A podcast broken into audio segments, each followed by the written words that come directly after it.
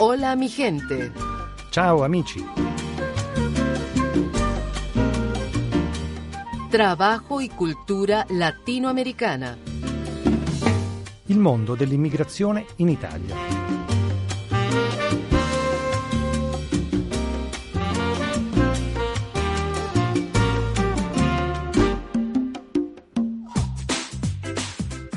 Bentrovati amici, Marisol Flores vi saluta dagli studi di Radio Vaticana come ogni settimana in questo spazio di educazione finanziaria spazio che va in onda in collaborazione con il nostro esperto, il dottor Luciano Marini, che oggi ci porta un ospite, un ospite interessante perché l'argomento è appunto molto interessante. Si tratta del signore Stefano Sarti, un collega dell'istituzione bancaria del nostro esperto, il dottor Luciano Marini, e un collega però speciale perché è appassionato da criptovalute e in particolare di Bitcoin. Quindi l'argomento di oggi sarà molto interessante, una novità perché tutti noi sentiamo parlare molte volte di questo Bitcoin, però non sappiamo realmente che cosa sia, che cosa significhi. Per cui adesso vi ringraziamo amici per essere anche questa settimana con noi, ringraziamo il dottor Luciano Marini. Ben trovato Luciano. Buongiorno a tutti e ben trovati al nostro appuntamento di educazione finanziaria, direi soprattutto buon ascolto. State ascoltando il programma settimanale di educazione finanziaria del programma Hola mi gente, ciao amici della Radio Vaticana. Cominciamo ad introdurre l'argomento sulle criptovalute, quindi di cosa si tratta e con quale scopo sono nate? Eh, cioè, eh, qual è la loro funzione economica nell'economia moderna? Sì, buongiorno e un saluto a tutti i radioascoltatori. Eh, la mia esperienza lavorativa è quella di impiegato di banca, provengo dal mondo della finanza tradizionale, che ancora guarda con scetticismo le criptovalute. Eh, del resto, quando diversi anni fa ho sentito parlare per la prima volta di Bitcoin, ho reagito anch'io con grande diffidenza eh, poi cinque anni fa ho approfondito l'argomento e mi sono convinto delle sue potenzialità e da allora non ho mai smesso di interessarmi al settore delle criptovalute e di fare anche delle attività di education. Su quali principi si basa il meccanismo di funzionamento dei bitcoin? Consentitemi di fare una premessa. Eh, nella maggior parte dei casi nella nostra quotidianità utilizziamo strumenti di cui non conosciamo il funzionamento nei dettagli eh, ciò non di meno li utilizziamo fidandoci del fatto che semplicemente funzionano. Ad esempio non conosciamo i dettagli del protocollo TCP/IP, però tutti usiamo internet senza essere degli ingegneri informatici. Ehm, I meccanismi di funzionamento di Bitcoin sono per alcuni aspetti molto complessi perché richiedono la comprensione di elementi di matematica, di crittografia, eh, di informatica, di teoria dei giochi, di economia Ehm, ora, questa premessa non è per sottrarmi alla domanda, ma per dire che anche se non sono del tutto chiari immediatamente tutti i meccanismi di funzionamento, si possono comunque utilizzare i bitcoin fidandoci del fatto che da 12 anni il sistema abbia sempre funzionato puntualmente. Eh, proviamo ora a descriverlo questo funzionamento di Bitcoin che si basa su un insieme di regole condivise codificate in un protocollo informatico e su una rete decentralizzata peer-to-peer. Fino all'arrivo di Bitcoin si potevano trasferire in Internet informazioni digitali, ad esempio un file di testo o un file musicale, che possono essere trasmesse e moltiplicate all'infinito. Io invio a lei un file, lei lo invia ad altri e così via, ma non era possibile trasferire valore perché la proprietà di un bene non può essere moltiplicata, deve essere unica per poter avere un valore. E questo problema è risolto con Bitcoin, che è un bene trasferibile ma non duplicabile, quando lo cedo me ne privo e viene acquisito a titolo esclusivo dalla controparte. E questo è reso possibile grazie all'utilizzo di una blockchain distribuita, eh, cioè un registro pubblico fiduciario distribuito, o se vogliamo un mega database condiviso tra tutti gli utenti del network, sul quale sono annotate in ordine cronologico e in modo immutabile e trasparente eh, tutte le transazioni che avvengono nel network. Eh, facciamo un esempio. Mm, se faccio un bonifico bancario in suo favore, la mia banca aggiornerà il saldo del mio conto corrente sottraendo l'importo del bonifico e la sua banca andrà ad accreditare lo stesso importo sul suo conto. Eh, la, fida- la, finanza tradizionale ha bisogno cioè di autorità centrali per il funzionamento del sistema, senza le banche non faccio bonifici. Eh, con la blockchain non ci sono degli intermediari nella transazione, il trasferimento di bitcoin dal mio indirizzo al suo avviene aggiornando quel mega database condiviso, eh, quel registro contabile condiviso tra tutti gli utenti del network che è chiamato blockchain. E chiunque sia ad aggiornarlo, eh, che viene detto miner, è soggetto al controllo di tutti i nodi della rete e se quell'annotazione che viene fatta nel registro prevedesse una doppia spesa dello stesso bitcoin, cioè se provassi a inviare lo stesso bitcoin sia a lei che a un'altra persona, la transazione verrebbe subito invalidata. Da cosa è determinato il valore dei bitcoin? Eh, come eh, si determina invece il rapporto di cambio con le principali valute attualmente in circolazione qualora si eh, decidesse di uscire da questa forma di investimento. Il prezzo di qualunque bene è sempre determinato da domanda e offerta. Dal lato dell'offerta, l'emissione di nuovi bitcoin da mettere in circolazione deriva da un algoritmo, eh, da un protocollo informatico che prevede il dimezzamento della quantità di bitcoin emessi ogni 4 anni Attualmente ne vengono generati 6,25 ogni 10 minuti. L'offerta di Bitcoin pertanto è sempre perfettamente predicibile eh, e tende a decrescere progressivamente nel corso del tempo. Dall'altro lato la domanda di Bitcoin non è predicibile, pertanto la domanda che bisogna farsi è quante persone vorranno utilizzare Bitcoin come strumento di risparmio o di pagamento ed in effetti dal lato della domanda assistiamo ad un aumentato interesse per le criptovalute sia di soggetti privati ma anche più recentemente di aziende ed investitori istituzionali che stanno facendo affluire capitali nel mercato delle criptovalute.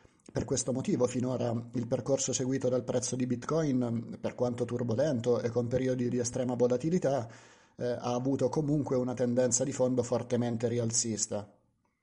Eh, per quanto riguarda poi mh, mm, eh, l'uscita da questa forma di investimento, i bitcoin possono essere spesi direttamente per fare acquisti di beni o servizi laddove siano accettati, oppure in alternativa eh, si utilizzano gli exchange, cioè delle piattaforme su internet eh, che consentono di scambiare le monete elettroniche tra di loro, oppure le monete elettroniche, le criptovalute con le monete tradizionali a corso legale dalla piattaforma poi ehm, farò un bonifico bancario sul mio conto corrente.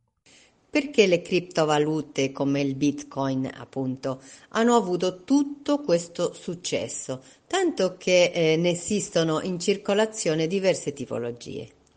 Bitcoin nasce come un mezzo di pagamento decentralizzato e peer-to-peer eh, l'intenzione era quella di disintermediare le banche, di garantire maggiore privacy agli utenti rispetto ad una valuta tradizionale e di proteggere chi li detiene dalle manipolazioni monetarie delle banche centrali. Eh, in un secondo momento ci si è resi conto che Bitcoin può essere utilmente utilizzato anche come riserva di valore, eh, questo grazie al fatto che si tratta di un bene digitalmente scarso.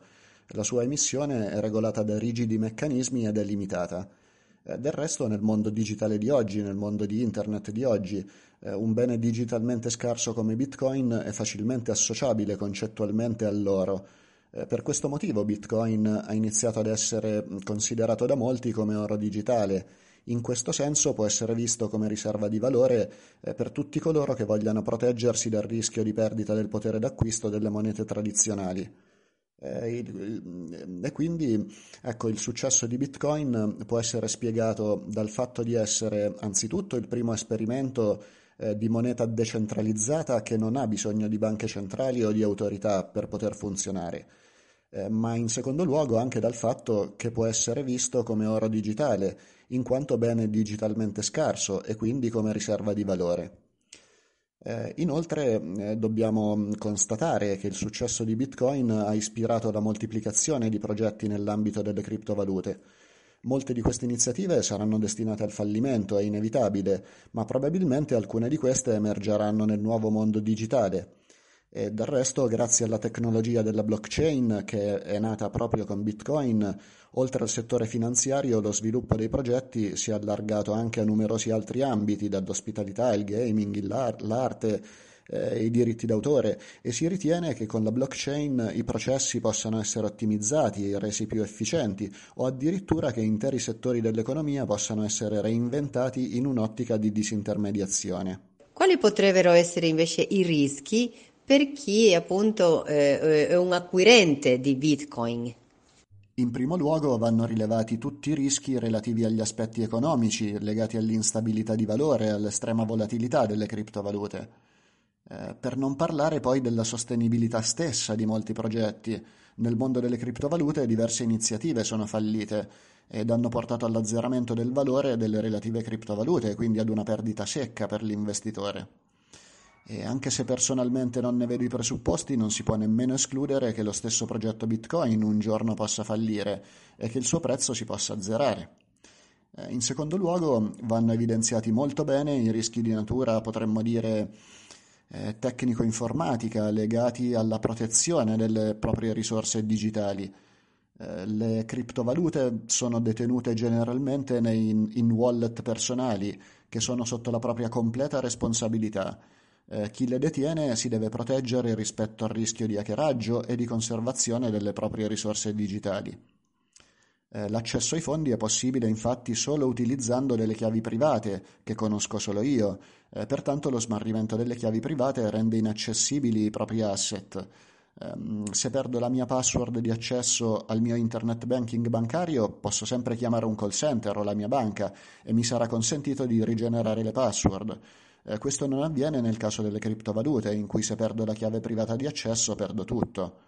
Um, un, un'alternativa più semplice alla conservazione delle criptovalute negli wallet personali eh, potrebbe sempre essere la conservazione dei fondi presso terze parti, ad esempio un exchange, cioè una piattaforma su internet che ci consente di accendere un account a nostro nome sul quale vengono accreditate le nostre criptovalute.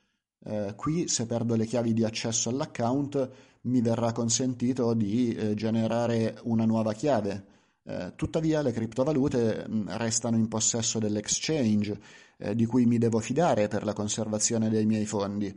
Pertanto in caso di fallimento o di chiusura della piattaforma perderò tutte le mie criptovalute ed è già successo che queste piattaforme abbiano subito attacchi di hacker o che siano fallite. A suo giudizio, sussiste rischio di una mm, bolla speculativa capace di produrre nel corso del tempo delle perdite patrimoniali? Bitcoin è uno strumento relativamente recente ed ha già sperimentato diverse fasi di enorme oscillazione del prezzo. Il suo valore da inizio anno è raddoppiato e si risente parlare di bolla speculativa. Eh, in effetti Bitcoin è particolarmente sensibile ad un andamento ciclico su quattro anni, eh, questo perché appunto ogni quattro anni circa eh, l'emissione di nuovi bitcoin si dimezza, il cosiddetto halving. Eh, in passato questo fenomeno ha portato a delle bolle speculative nell'anno dell'halving, eh, con prezzi che prima vanno alle stelle ed una bolla che esplode l'anno seguente, ehm, facendo crollare i prezzi anche se a livelli superiori al precedente ciclo, in un trend comunque fortemente rialzista sul lungo periodo. Eh, la brutta notizia è che siamo proprio nell'anno dell'halving e non mi stupirei se i prezzi, dopo aver raggiunto nuovi massimi, dovessero crollare. Eh, in linea generale, comunque, si tratta di un investimento da sconsigliare mh, a chiunque non sia disposto a sopportare possibili crolli di prezzo, soprattutto nel breve termine. Eh, così come a chi controlla il valore tutti i giorni con ansia e si aspetta grandi ritorni in poco tempo. Eh, lo stesso vale per i trader fai da te, che alla fine spesso incorrono in grosse perdite patrimoniali. Eh, non lo consiglierei neanche a chi mh, non ha tempo o voglia di acquisire un minimo di informazioni sulla natura e i rischi di questo strumento, oltre che su alcuni aspetti tecnici minimi eh, legati all- all'operatività e alla conservazione degli asset digitali.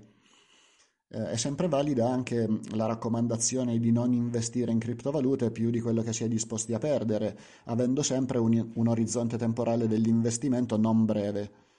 Eh, vorrei aggiungere comunque che nel mondo delle criptovalute eh, stiamo assistendo all'ingresso di aziende e di investitori istituzionali nel mercato. Eh, il sistema cioè sta portando sempre più dentro di sé il Bitcoin. Eh, in Italia, ad esempio, Mm, una banca già oggi offre un servizio di custodia dei bitcoin ed altre hanno dichiarato di volerlo fare investendo nel settore.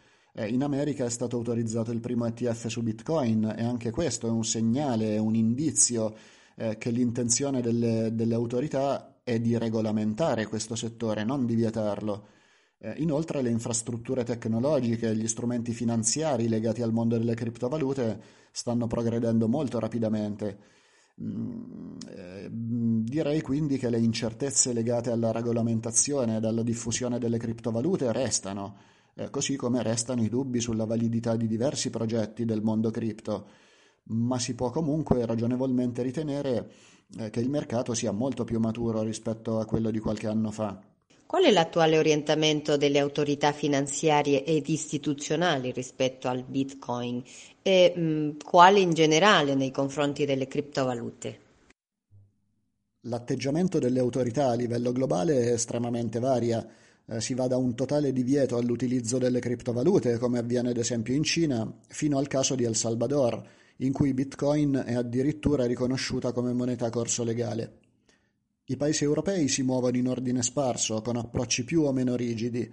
Eh, la Banca Centrale Europea ha pubblicato un chiarimento sui Bitcoin, ne ha illustrato i pericoli per gli investitori, eh, ma ha escluso, almeno per il momento, che sia suo compito quello di regolare la materia.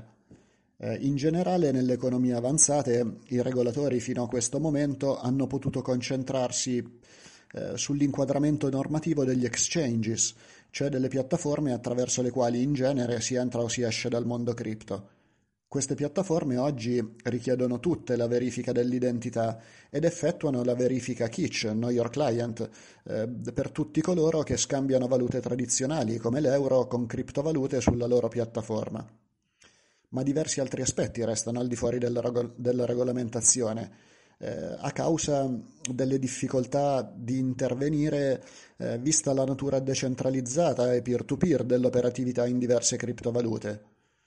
Eh, in futuro c'è da attendersi sicuramente una regolamentazione della materia. Eh, sarà interessante però vedere fino a che punto riuscirà a spingersi il regolatore e con che efficacia riuscirà a far rispettare le nuove regole in un mondo per sua natura decentralizzato.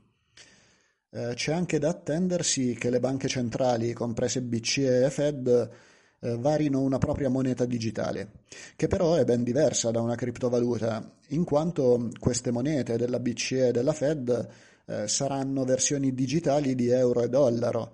Eh, in questi casi si parla infatti di CBDC, di Central Bank Digital Currencies, eh, con una natura fortemente centralizzata che non ha nulla a che vedere con Bitcoin. Grazie al signore Stefano Sarti che ci ha illuminato su questa interessante novità, possiamo dire, de Bitcoin. Dico novità perché non la conoscevamo, perché è la prima volta che nella nostra trasmissione trattiamo di questo argomento, per cui ringraziamo anche il dottor Luciano Marini per aver messo il tema eh, per trattarlo oggi e per avere maggiore conoscenza sulle criptovalute. Grazie, un saluto e grazie a tutti gli ascoltatori che ci hanno seguito. Grazie a voi tutti amici per averci seguito, vi ricordo che questa trasmissione può essere riascoltata attraverso il sistema podcast della Radio Vaticana nel sito Vatican News. Vi aspettiamo, se volete, anche la prossima settimana. Hola mi gente. Ciao amici.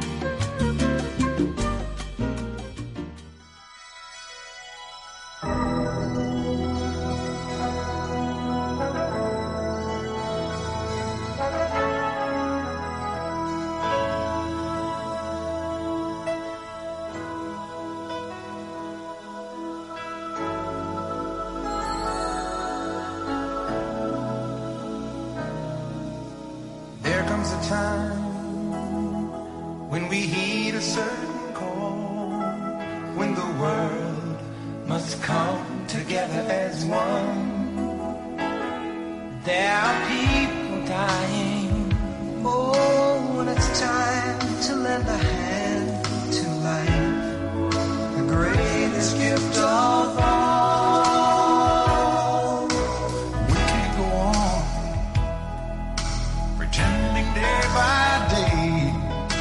someone somewhere will soon make a change. We all a part of God's great big family. And the truth, you know, love is all we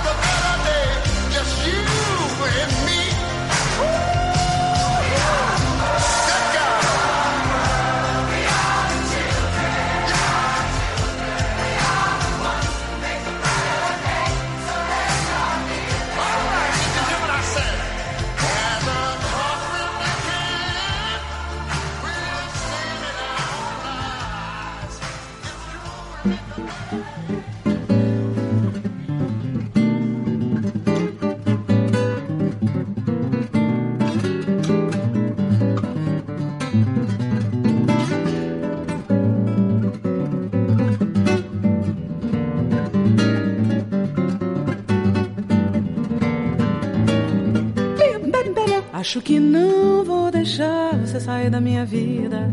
Sei que você vai gostar de estar no meio dessa briga. O que passou foi bom demais pra nós dois. Nosso destino é decifrar uma saída. Só você pode evitar o meu tormento. Já não consigo tirar você do meu pensamento. Se você passa, eu me desmancho em dor. Se você fica, eu quero dar o meu amor.